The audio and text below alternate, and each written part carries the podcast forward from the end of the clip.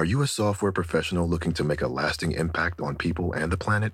At General Motors, our vision is a world with zero crashes, zero emissions, and zero congestion. And we need innovative people like you to join us on this journey and challenge the limits of what is possible. From autonomous cars to software defined vehicles, you'll translate breakthrough technologies like AI into experiences that people love, all while pushing the world forward toward an all electric future.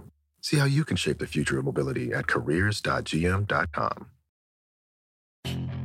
Puedes hacer dinero de manera difícil, como degustador de salsas picantes, o cortacocos, o ahorrar dinero de manera fácil con Xfinity Mobile. Entérate cómo clientes actuales pueden obtener una línea de Unlimited intro gratis por un año al comprar una línea de Unlimited. Ve a es.xfinitymobile.com.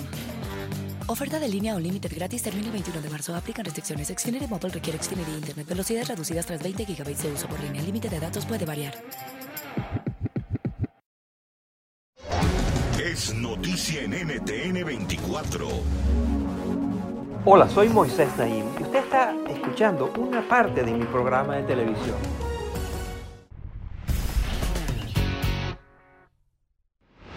Las noticias falsas se han convertido en una de las mayores amenazas para las sociedades y las democracias de hoy. Hemos visto cómo las mentiras y el contenido incendiario en Internet han impulsado y creado condiciones para eventos violentos como el ataque al Capitolio en los Estados Unidos. Incluso han exacerbado crisis sanitarias como la pandemia del COVID-19.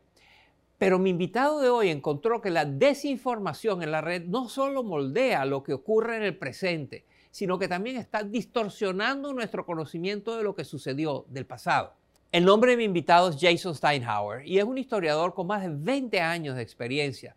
Actualmente Steinhauer es el director y fundador del Instituto de Comunicación de Historia y además está afiliado a dos prestigiosos centros de investigación en Washington, el Centro Wilson y el Foreign Policy Research Institute, que es el Instituto de Investigaciones en Política Extranjera.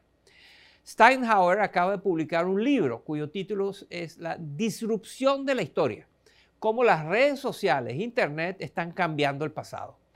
Esta es mi conversación con Jason Steinhauer. Mire.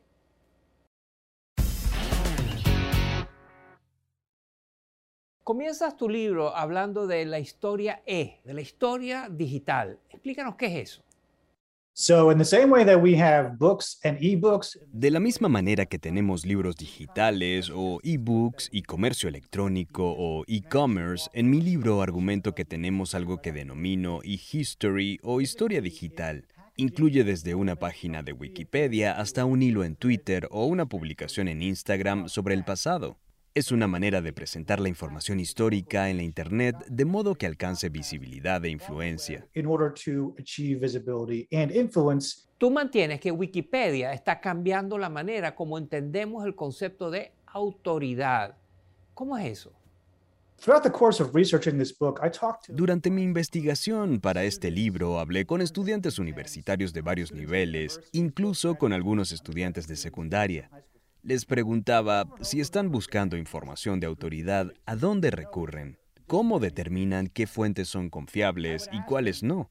Y una y otra vez la respuesta era, bueno, voy a Internet, reviso varias fuentes y en base a eso decido en qué puedo creer y confiar. Nadie me dijo, recurrí a un libro escrito por un experto. Eso me pareció fascinante y muy revelador y me llevó a pensar en Wikipedia y en otras plataformas de lo que se llama crowdsourcing o colaboración abierta. La idea es que personas de todas partes del mundo contribuyan con diferentes ideas, fragmentos de información y hechos hasta que eventualmente surge un tipo de verdad colaborativa.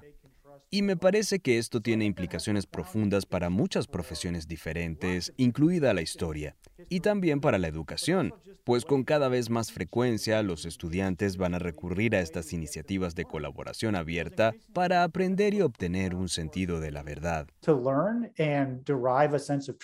Si alguna de las personas jóvenes que entrevistaste para escribir tu libro te pregunta, bueno, ¿qué puedo hacer? ¿Cómo puedo mejorar las cosas?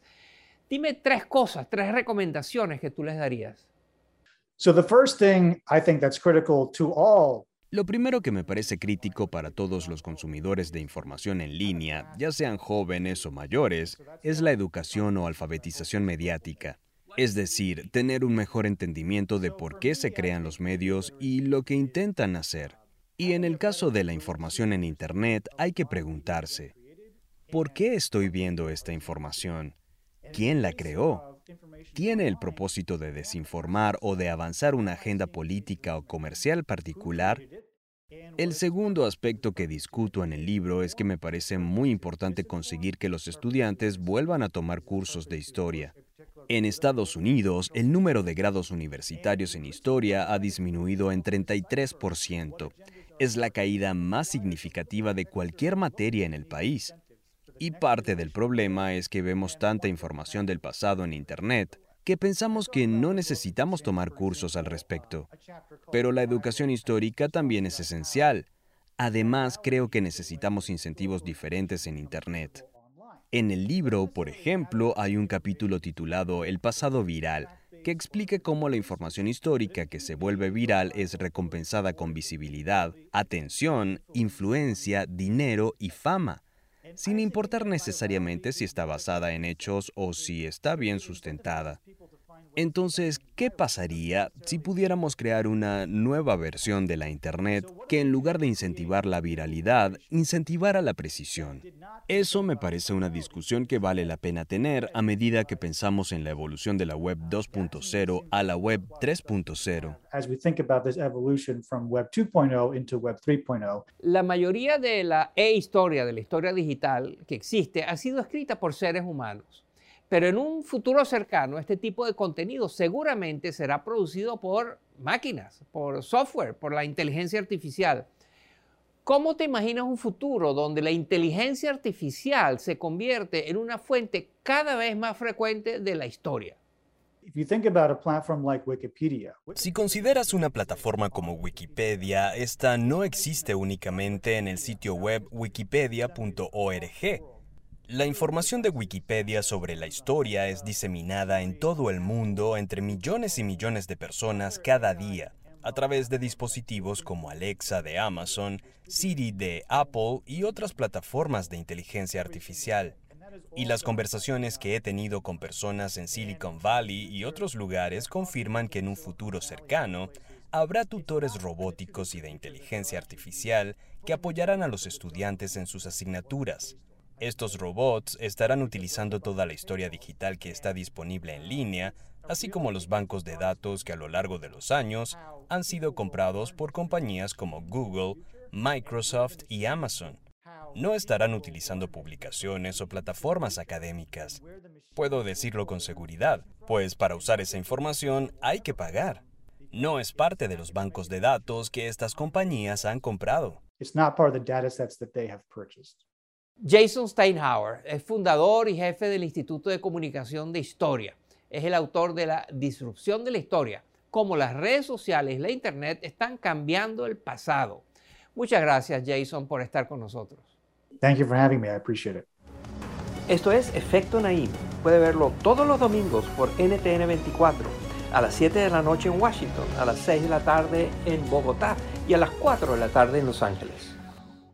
Are you a software professional looking to make a lasting impact on people and the planet?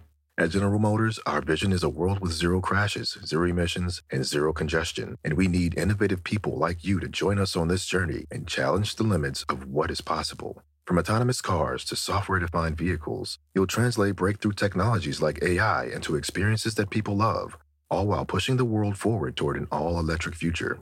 See how you can shape the future of mobility at careers.gm.com. Puedes hacer dinero de manera difícil, como degustador de salsas picantes, o cortacocos, o ahorrar dinero de manera fácil con Xfinity Mobile.